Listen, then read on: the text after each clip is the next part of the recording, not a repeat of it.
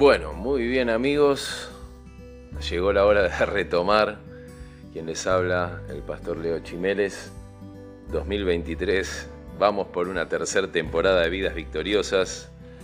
Eh, de verdad quise abandonar ya estos podcasts, me había agotado, pero bueno, acá estamos. Hubo algunos pedidos, no muchos, pero lo más importante es que el espíritu me impulse a seguir haciéndolos y si es de bendición para algunos pocos, con eso eh, es más que suficiente. Y primeramente para mí, ¿no? que sea de aliento para mi vida espiritual. Te lo aconsejo, es bueno que puedas escribir lo que alienta tu alma, tal vez grabarte a vos mismo, vos misma. Eh, tus luchas, tus pruebas, pero también declarar tu fe es importante, fortalece, así como te fortalece hacer gimnasia, salir a caminar. Bueno, el espíritu que tenemos dentro de nuestro cuerpito necesita ser alimentado, porque si está mal el espíritu, está mal la mente, y eso trae muchos males, muchas enfermedades. Por eso nuestro buen Dios nos envió a, a Jesucristo, a su Hijo, es decir, Él mismo hecho carne para enseñarnos, alimentar nuestra fe.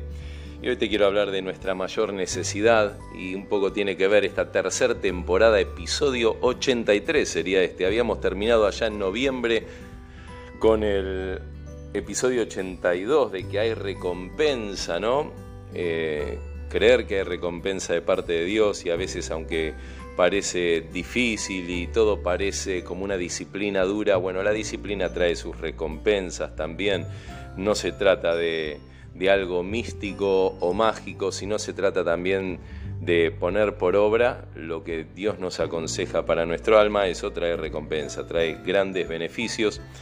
Y hoy, en este episodio 83, comenzando, retomando este, esta tercera temporada de Vidas Victoriosas, aún en medio de derrotas ¿no? que podemos sufrir, frustraciones, todo eso va a estar, pero siempre viéndonos que podemos salir en victoria aún de la peor de las circunstancias que estemos pasando. Y así vamos a retomar este tercer año, esta tercera temporada. Y hoy se intitula Nuestra necesidad, ¿no? ¿Qué es lo que necesitas para ser feliz? Es la gran pregunta. ¿O cuál es la mayor necesidad? Y muchos te preguntarán, y ser feliz, como sea, ¿no? Para algunos será una cosa, para otros otra. Siempre nuestra necesidad, o todo lo que hacemos, inclusive la necesidad de alimentar el cuerpo, de comer todos los días, tiene que ver con un acto de felicidad que nos hace felices, nos pone bien, ¿eh? nos cambia el humor cuando comemos, cuando bebemos algo, porque es una necesidad, pero hay que ver si esa es la mayor necesidad, porque aún a veces teniéndolo todo, teniendo la heladera llena y, así todo, no con eso a veces estamos contentos. ¿Por qué? Porque siempre nos falta algo. Siempre creemos que necesitamos algo más para ser felices, ¿sí o no? Eh, cuando somos chicos decimos, bueno, si tuviera este juguete, que tiene mi amiguito o el que vi en la vidriera sería tan feliz. Y bueno, tal vez tu papá, tu mamá tiene la posibilidad de comprártelo y qué feliz que sos por un tiempo, pero llega un momento que ya desde niños lo vemos, ¿no? Ese juguete luego lo dejamos abandonado y ya queremos un nuevo juguete para poder ser eh, más felices. Siempre va a haber algo más, ¿no? Por eso el gran problema es que primero necesitamos ser felices antes que todas las cosas que necesitamos para ser felices. Este trabalenguas te lo paso a explicar ahora. El problema es que nosotros siempre estamos buscando algo para ser felices y siempre va a haber algo más y nunca nos termina de saciar. Pero ¿qué tal si ya estuviéramos en un estado de felicidad tal que no dependiéramos de necesitar de algo más para ser felices? Realmente nos evitaríamos muchos problemas, ¿no? Y eso es lo que Jesús vino a traer. Eso es lo que nuestro Salvador, nuestro gran y hermoso Maestro vino a traer. Y, aparece en el gran sermón que da el famoso llamado Sermón del Monte, que lo puedes encontrar en, en el Nuevo Testamento, ahí en Mateo capítulo 5 o en el capítulo 6 de Lucas, versículo 17 en adelante. Cuentan los que estuvieron ahí, en este caso Lucas dice así, Lucas capítulo 6, versículo 17 en adelante leo. Mira, dice, luego bajó con ellos, con sus discípulos, Jesús y se detuvo en un llano de ese monte. Había allí una gran multitud de sus discípulos y mucha gente de toda Judea, de Jerusalén, de la costa de Tiro y Sidón, es decir, de lugares muy lejanos de otras naciones inclusive, que habían llegado para oírlo a Jesús y para que él los sanara de sus enfermedades. Los que eran atormentados por espíritus malignos quedaban liberados, así que toda la gente procuraba tocarlo porque de él salía poder que sanaba a todos. Él entonces dirigió la mirada a sus discípulos y dijo, dichosos o felices sería la traducción, ¿no? Ustedes, los pobres, porque el reino de Dios les pertenece. Y sigue diciendo Jesús, felices ustedes que ahora pasan hambre, porque serán saciados. Felices ustedes que ahora lloran, porque luego habrán de reír. Felices ustedes cuando los odien, cuando los discriminen, los insulten y los desprestigien por causa de mi nombre, dice Jesús. Alégrense en aquel día y aún salten de alegría, pues miren que les espera una gran recompensa en el cielo. Dense cuenta o avívense de que los antepasados de esta gente trataron así a los profetas. Y ahora cambia el tono, ¿no? Y a los otros, a, los que estaban mirándolo con desconfianza, a los religiosos que se basaban en los méritos para, para ganarse la bendición de Dios, les dice, el versículo 24 de Lucas 6 dice, pero hay de ustedes los ricos, porque ya han recibido su consuelo, hay de ustedes los que ahora están saciados, porque sabrán lo que es pasar hambre. Ay de ustedes los que ahora ríen, porque sabrán lo que es derramar lágrimas. Ay de ustedes cuando todos los elogien, dense cuenta de que los antepasados de esta gente trataron así a los falsos profetas. Bueno, Jesús marca entonces, trae lo nuevo del cielo. Jesús viene del cielo, ¿no? Es el rey de los cielos que se hizo hombre vino engendrado por el Espíritu Santo por un tiempo, pero para revelarnos, para sacarnos de nuestra humana debilidad, de creer que para ser felices se trata de simplemente nuestros méritos, de nuestros esfuerzos, se trata de simplemente hacer lo que alguien nos dice y siempre, como dice, nos está, estamos corriendo detrás de la liebre para ser felices, ¿no? Eh, ¿Qué tal si nosotros somos la liebre, dice Jesús, en lugar de correr la liebre y somos nosotros los que corremos llenos de felicidad y, vivimos de esa manera? Jesús no, no, desconoce la realidad de este mundo, de hecho a eso vino, reconoce que hay, que hay pobreza, que hay hambre, que hay injusticias, que hay una gran maldad. Y de hecho toda la gente que, que padecía estas cosas lo fue a oír, fue a buscarlo a Él. ¿Por qué? Porque evidentemente Él vino a traer lo que necesitaban. Más allá de la sanidad, más allá de la liberación de espíritus malignos, vino a traer una enseñanza que traía paz al espíritu, al corazón, lo que no recibieron por la religión, por los hombres líderes de la religión de aquella época de Jesús, que lo único que hacían era darles ordenanzas y ritualismos carentes de, practicidad, vacíos, que no tenían el poder de cambiar una vida, que los hacían, al contrario, sentirse más infelices.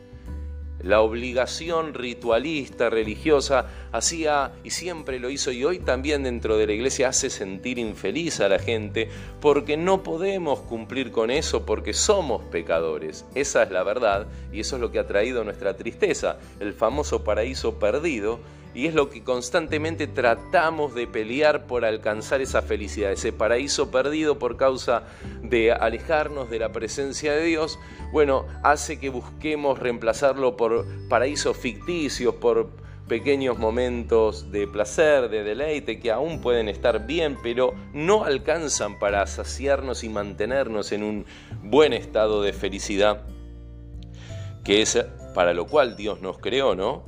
Entonces, eh, Jesús viene a traer ese paraíso perdido. El que cree en mí será salvo.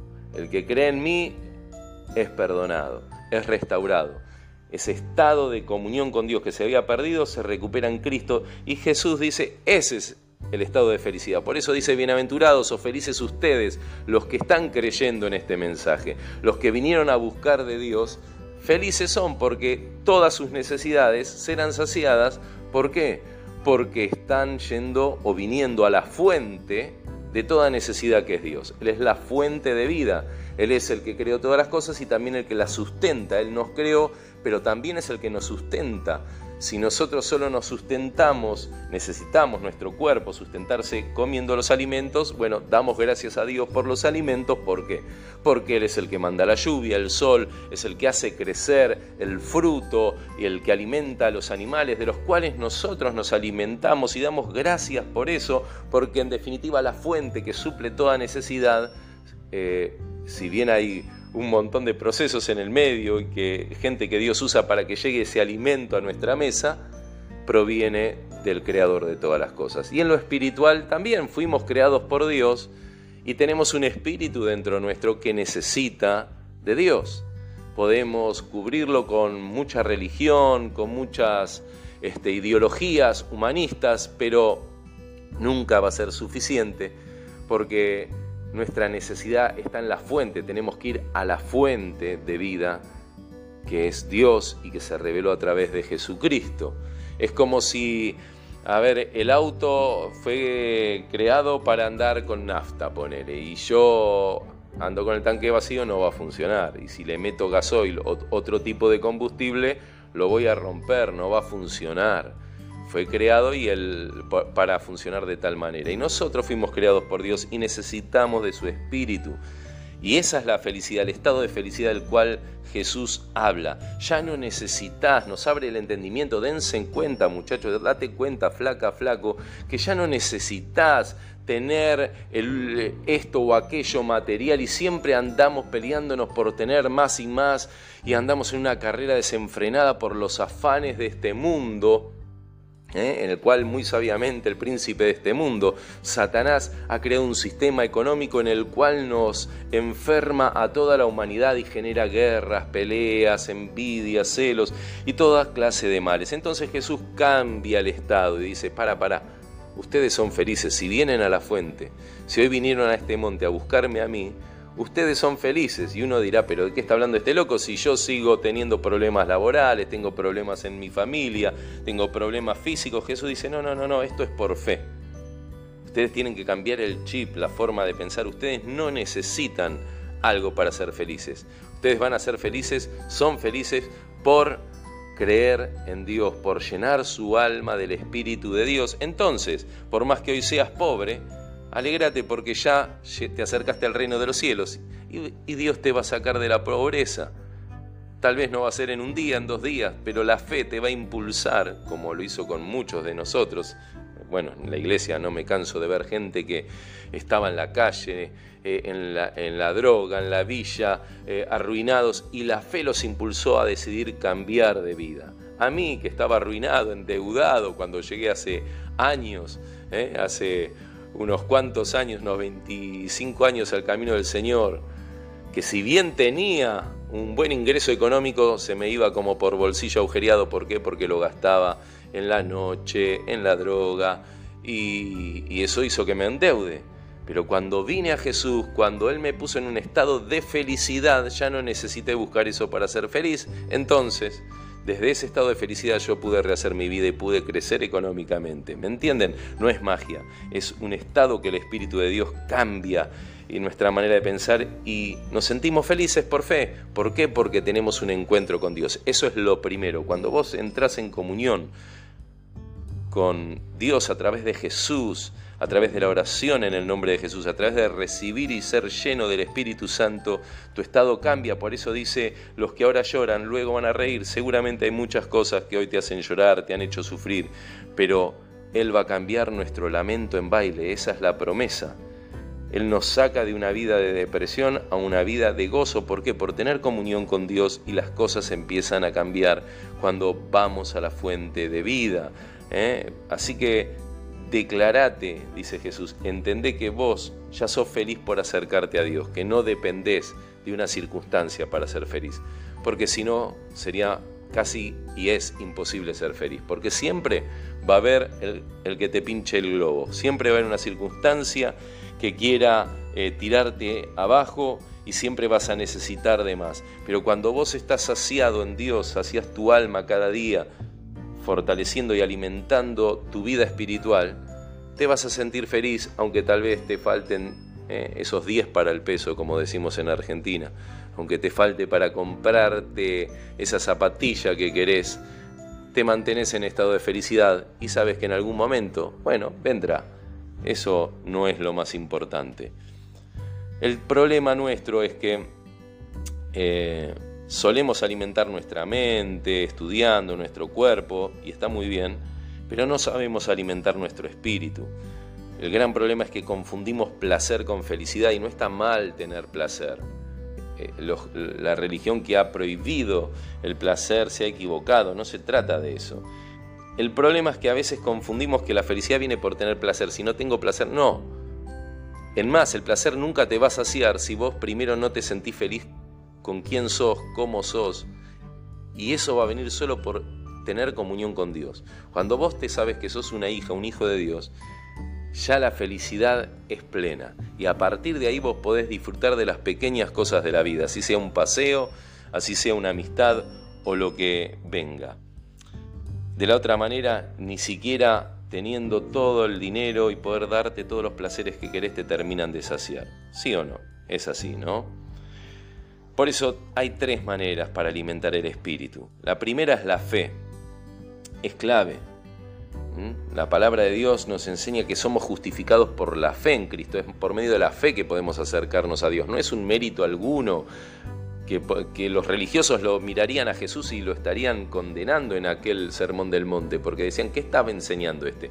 Nosotros enseñamos que si quieren acercarse a Dios tienen que pasar por un montón de rituales y nosotros tenemos que inspeccionarlos y ver cómo vive, a ver si es digno de acercarse a Dios o no. Eso hacían los sacerdotes equivocadamente y eso muchas veces lo cometemos nosotros los líderes espirituales de este tiempo erradamente, haciendo que la gente se aleje de Dios en lugar de acercarla. Jesús que hizo acercó a la gente a Dios por fe. Dijo, si ustedes creen en este mensaje, bienaventurados son, felices, dichosos, por más que hoy estén en pobreza, por más que sus vidas hoy estén eh, viviendo en tinieblas y, en diversos pecados, todos somos pecadores, es lo que dice Jesús. Así que sentite libre de, eso, no es de compararse uno con otro, la felicidad, a ver quién es más santo que el otro.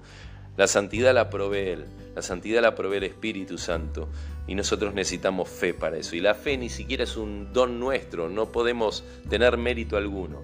La fe es un don que viene dado de Dios por el Espíritu Santo, así que si tenemos esa fe, hoy es gracias a Dios. Lo que debemos hacer es alimentarla. ¿Cómo se alimenta? Y bueno, leyendo la palabra de Dios, congregándonos, escuchando estos podcasts, obviamente la idea es alimentar tu fe eh, porque dice la palabra de Dios que la fe viene por el oír, el oír la palabra de Dios. Si yo me la paso escuchando malas noticias, si yo me la paso eh, con gente que lo único que habla es maldiciendo, hablando mal, violentamente, malamente, bueno, mi fe se va a ir por los caños, como decimos, ¿no? Entonces tengo que alimentar, tengo que juntarme con gente que me aliente en la fe, orar, eh, alabar a Dios, escuchar música que me alienta en la fe. Eso es lo primero. Muchas veces estamos débiles, raquíticos espiritualmente porque no alimentamos la fe y nuestra necesidad se hace cada vez más grande. Lo segundo es alimentar el amor incondicional.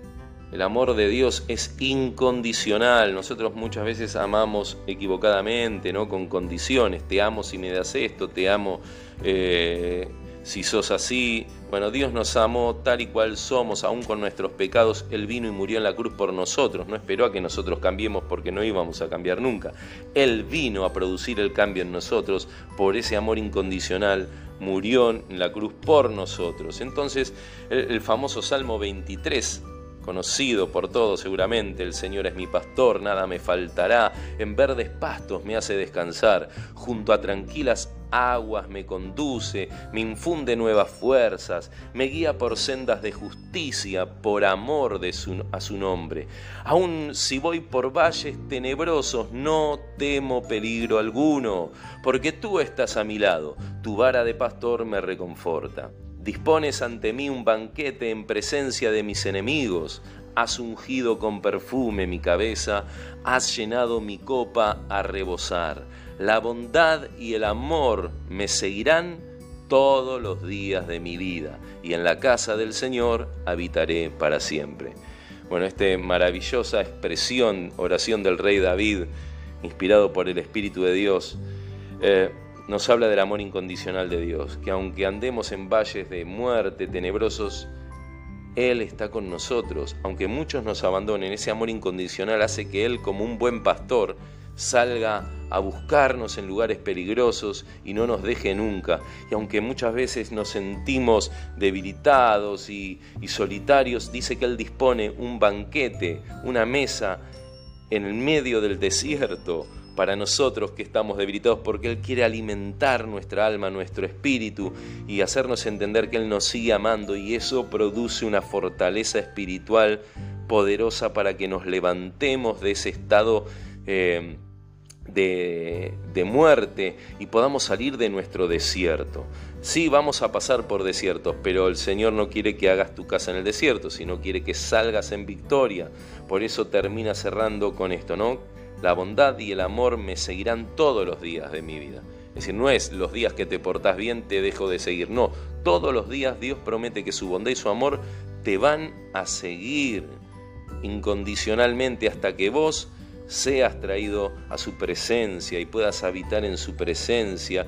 Entonces ahí tu necesidad mayor será saciada. Alimenta este amor. Cada día recordá cuánto te ama Dios.